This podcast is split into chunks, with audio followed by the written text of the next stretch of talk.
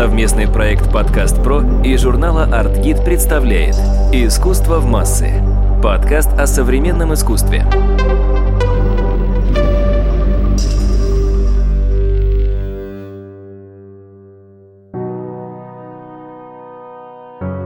Здравствуйте, это Мария Кравцова, главный редактор издания по искусству «Артгид» и подкаст «Искусство в массы». Сегодня мы будем говорить о художественном образовании. И с нами в студии замечательный художник Павел Отдельнов. Привет, Павел. Привет, Мария. Наверное, никому не надо рассказывать, насколько важно образование. И в нашей стране сложилась такая ситуация, что существуют старые академические, довольно консервативные художественные институты и появившиеся в 90-е годы учебные заведения, которые учат современному искусству. Художественных институтах учат техникам, передают традиции. В современных учебных заведениях больше упирают на теорию, на какие-то межличностные практики и так далее и тому подобное. И ситуация Павла уникальна во многом в том, что в разные этапы своей жизни он поучился в консервативном академическом художественном институте. Я знаю, что ты закончил Суриковку. И потом зачем-то пошел учиться в Институт проблем современного искусства, который сегодня называется Институт современного искусства имени Иосифа Бакштейна, для того, чтобы продолжить свое художественное образование. Зачем ты так сделал? Неужели тебе не хватило вот этих вот, я не знаю, сколько, пяти лет в Суриковском... Шести. Шести лет в Суриковском институте. Да, шести лет в Суриковском институте, до этого пяти годам в художественном училище Нижегородском, до этого еще была художественная школа. Нет, не хватило. И я даже скажу, что вот эти институты, такие как ИПСИ и свободные мастерские, они появились именно как такая надстройка над консервативным образованием, над системой консервативного образования, которое было в советские годы, необходимой настройкой, потому что этого явно недостаточно. И понятно, почему. Потому что академии, они традиционно готовили прежде всего исполнителей. Прежде всего это какие-то основы ремесла, основы работы с материалом и понимание логики изображения, логики каких-то простых законов, по которым оно строится, как оно работает, и это тоже необходимо. Это тоже необходимо, потому что так работает физиология, так работает наше восприятие. И э, если мы изучаем композицию, изучаем какие-то разные живописные традиции, то мы неизбежно погружаемся в ту историю культуры, которая была сформирована до того, как начался период, который называется современное искусство. Он тоже был основан на том же самом базисе Вопрос в том, насколько глубоко нужно в это погружаться. Стоит ли отдавать этому 6 и более лет жизни? В моем случае, наверное, да, потому что мне это было очень интересно, и я провел эти 6 лет с пользой. Наверное, мне повезло, потому что я попал в мастерскую Павла Никонова, и это было что-то немного другое, отличное от всего института. Первый год моего образования в Суриковском институте, это 99 год, он был особенным, потому что там преподавал Евгений Сергеевич Вахтангов, к которому я пришел на первый курс, как к одному из преподавателей. Он э, нес совершенно что-то невероятное. Он создавал какие-то для нас задания, которые я не мог себе представить, когда учился в училище. Я был уверен, что так и должно быть, что институт и должен заниматься вот какой-то раскачкой мозгов, каким-то образом включить восприятие, включить то, о чем раньше человек не думал. То есть я думал, что институт и должен этим, наверное, заниматься. Это и должно быть какой-то его основной деятельностью. Наверное, то, чем занимался в Хутымас в 20-е годы. Но, к сожалению, Евгений Сергеевич преподавал всего несколько месяцев, потому что студенты старших курсов написали какое-то письмо и попросили руководство сменить преподавателя. Приведи, пожалуйста, примеры вот этих неожиданных заданий, неожиданных практик, которыми вы занимались, обучаясь у него. У нас вся аудитория была заклеена крафтом. Просто по периметру был крафт. Он приходил с куском угля и каждое утро рисовал какие-то новые безумные идеи. Например, говорил, что Сегодня мы будем рисовать гипсовую голову, но будем рисовать ее только осями, только с помощью осей. Мы не будем рисовать контур, не будем обращаться к поверхности, мы будем думать только об осях, которые лежат внутри всех форм. Это будет композиция осей. Или, например, он пришел в какой-то день и принес репродукции Ротко и карандаш. Сначала показал Ротко, а потом с карандашом проделал такой трюк, вращал его вокруг собственной, ну, не, не собственной оси, а просто вращал его по кругу и говорил а, о том, что вот обратите внимание, что разные положения вот этой горизонтали, небольшое изменение дает другой звук. Пытался как-то это озвучить, как э, изменяется звук. Или, например, он пришел с какой-то совершенно бредовой, как мне кажется, идеей, но тем не менее она была очень интересная. Он сказал, что я понял, как работал Боттичелли. Я понял систему его работы с э, лицами, с формами и стал изображать какие-то ромбы. А внутри этих ромбов были круги и, в общем, какая-то конструкция, которая, которой, может быть, никогда не было, но он ее вдруг увидел, он пытался это включить.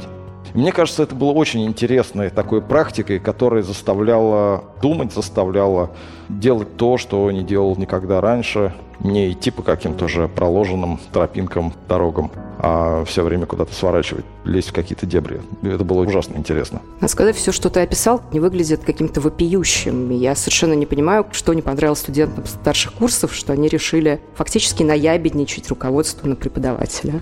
И я тоже понятия не имею, потому что, в общем-то, и Никонов продолжал в каком-то смысле эти же какие-то смелые решения. Может быть, они не такие смелые в а, широком понимании, но для института, в котором приходишь, и нужно каждый день просто работать с моделью, рисовать постановки, несколько часов рисунок, несколько часов живописи, как бы должно быть что-то для просмотра.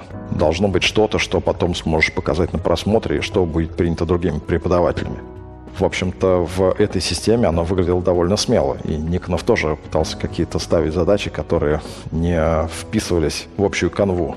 И он тоже оказался неугоден в институте, его тоже оттуда выжили, и он преподавал, кажется, до 2007 года. Ты описал новые учебные заведения. Как правило, они не связаны с государственным образованием. Это частные инициативы изначально. Мы можем их перечислить.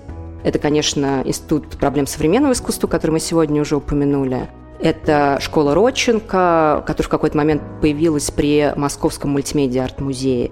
Это, конечно, Британка, где тоже есть курсы, посвященные именно современному искусству, современным художникам адресованы. Еще как бы довольно много сегодня программ, которые предлагают... Э, база, база конечно. конечно, институт база, которые предлагают обучение для людей, которые бы хотели стать современными художниками. Ты их описал как такую надстройку, но тем не менее мы знаем, что академическая система образования, в общем-то, абстрагируется от этих новых экспериментальных моделей. Это, конечно, маргинальнее все.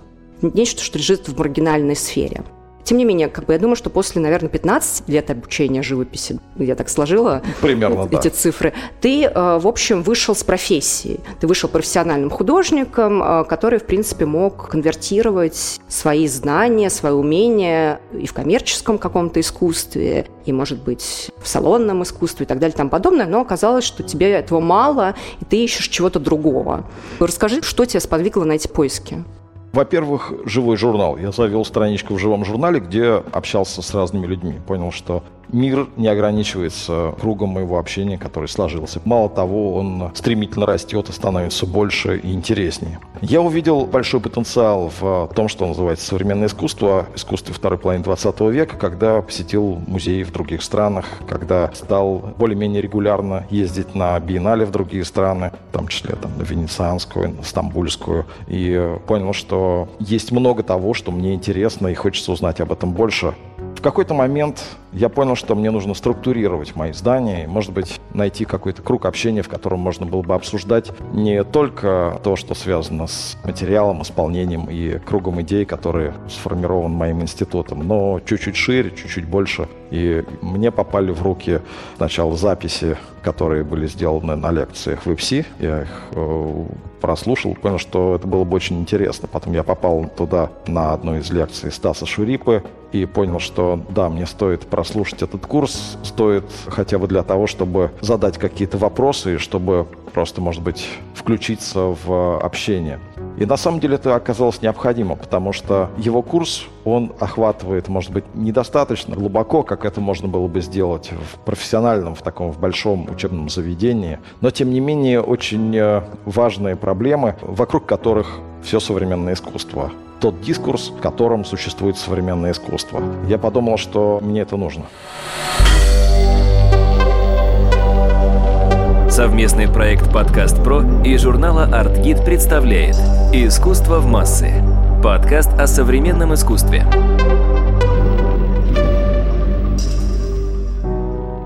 Собственно, мы сформулировали на самом деле вот недостачу я не буду говорить, использовать слово недостаток, именно недостачу, которая есть в академическом образовании. Это прежде всего недостача теории и философии современной культуры, которая на самом деле, насколько я понимаю, недостаточно преподается в рамках академического образования.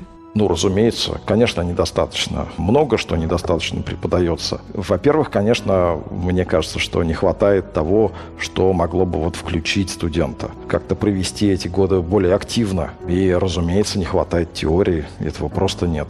Особенно теории, связанные с идеями второй половины 20 века. Это скорее какая-то базисная теория, базисная философия, которая основана на такой классической философии. А чем ты это связываешь? Это просто, ну, как-то не подумали, не захотели париться, скажем так. Заработать новые курсы, его внедрить, это довольно тяжело, особенно все, что касается теории философии современной культуры. Или, может быть, в этом видят что-то опасное, что-то подрывное для академической системы образования? Я не думаю, что второе. Я думаю, что просто есть проблема того, что если, например, углубленно преподавать вторую половину 20 века, просто как, например, отдельный курс, то, во-первых, будет проблема еще с кто будет преподавать, найдем ли такого преподавателя. Но и будет разрыв между тем, что делают студенты, и тем, что им преподается. Мне кажется, в этом прежде всего проблема. Проблема в том, что нет того, что могло бы быть связано с э, этой теорией. Нет практики, которая бы ей отвечала.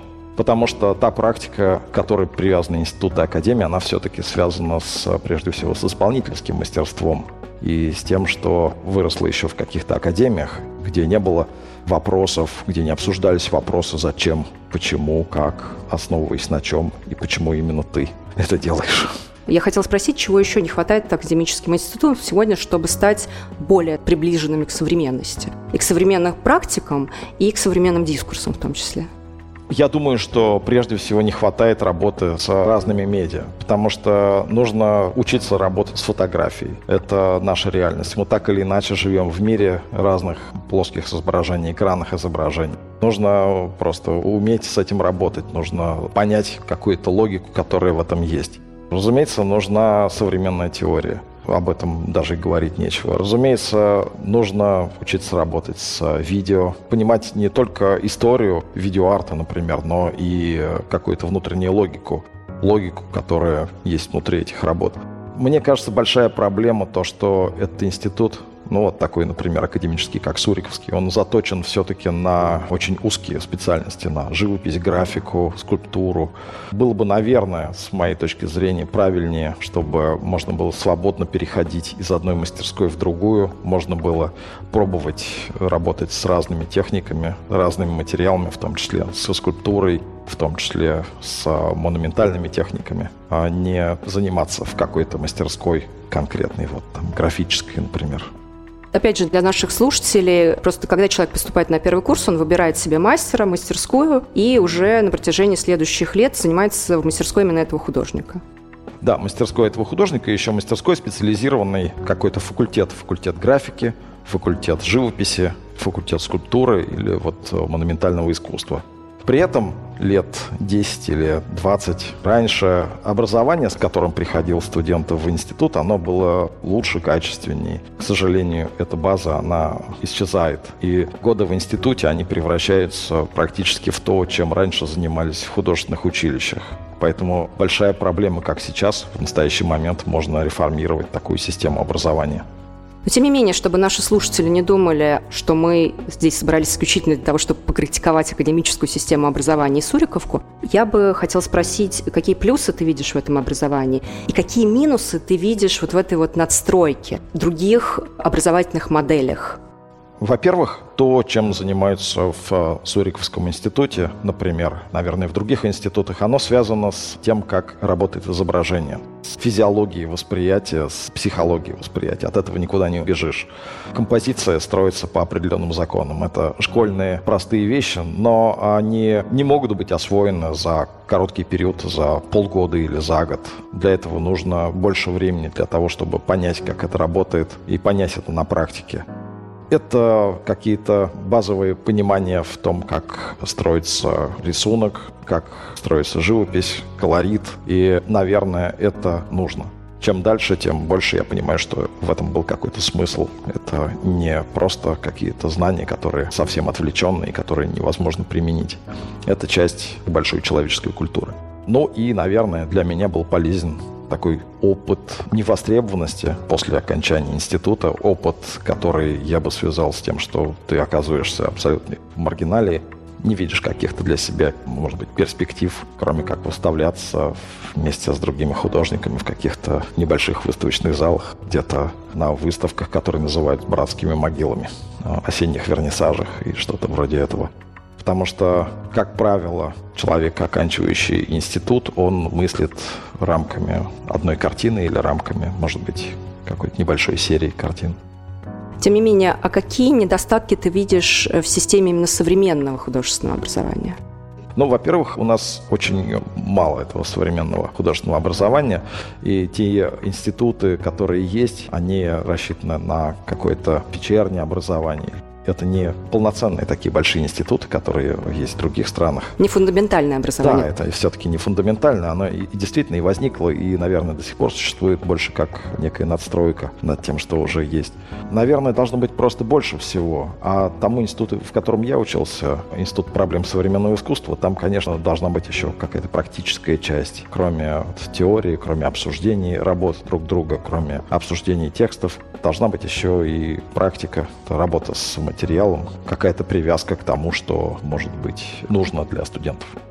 Я правильно тебя понимаю, что именно второе твое образование, образование в сфере современного искусства, стало для тебя в какой-то степени вот этими пропилеями в профессиональную жизнь? Ты говорил о том, что у тебя есть опыт невостребованности после, в общем-то, довольно престижной, после Суриковки. Но оказывается, что ты был не востребован, и оказывается, что хотя, может быть, я додумываю, мы тебя узнали именно после твоего второго образования и после того, как ты начал синтезировать методы, инструменты, полученные как в рамках традиционного академического образования, так и современного. Может быть, да. Может быть, то, что дал Институт проблем современного искусства, для меня действительно было очень важным и тем, что в какой-то смысле определило то, чем я занимаюсь сегодня. Но какая-то перестройка, внутренняя перестройка у меня произошла раньше. Я думаю, году в 12-13 э, даже, может, чуть-чуть еще раньше, за пару лет до поступления в Институт проблем современного искусства.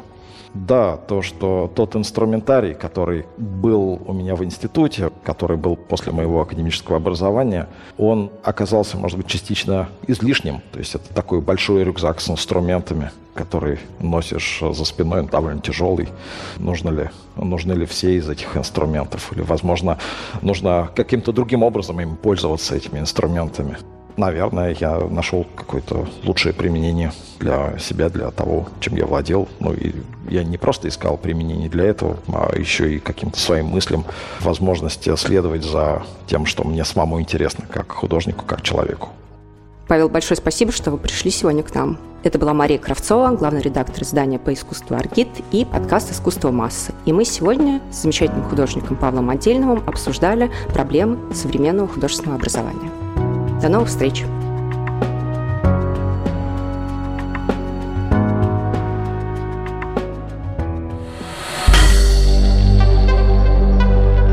Студия «Подкаст Про». Производство профессиональных подкастов.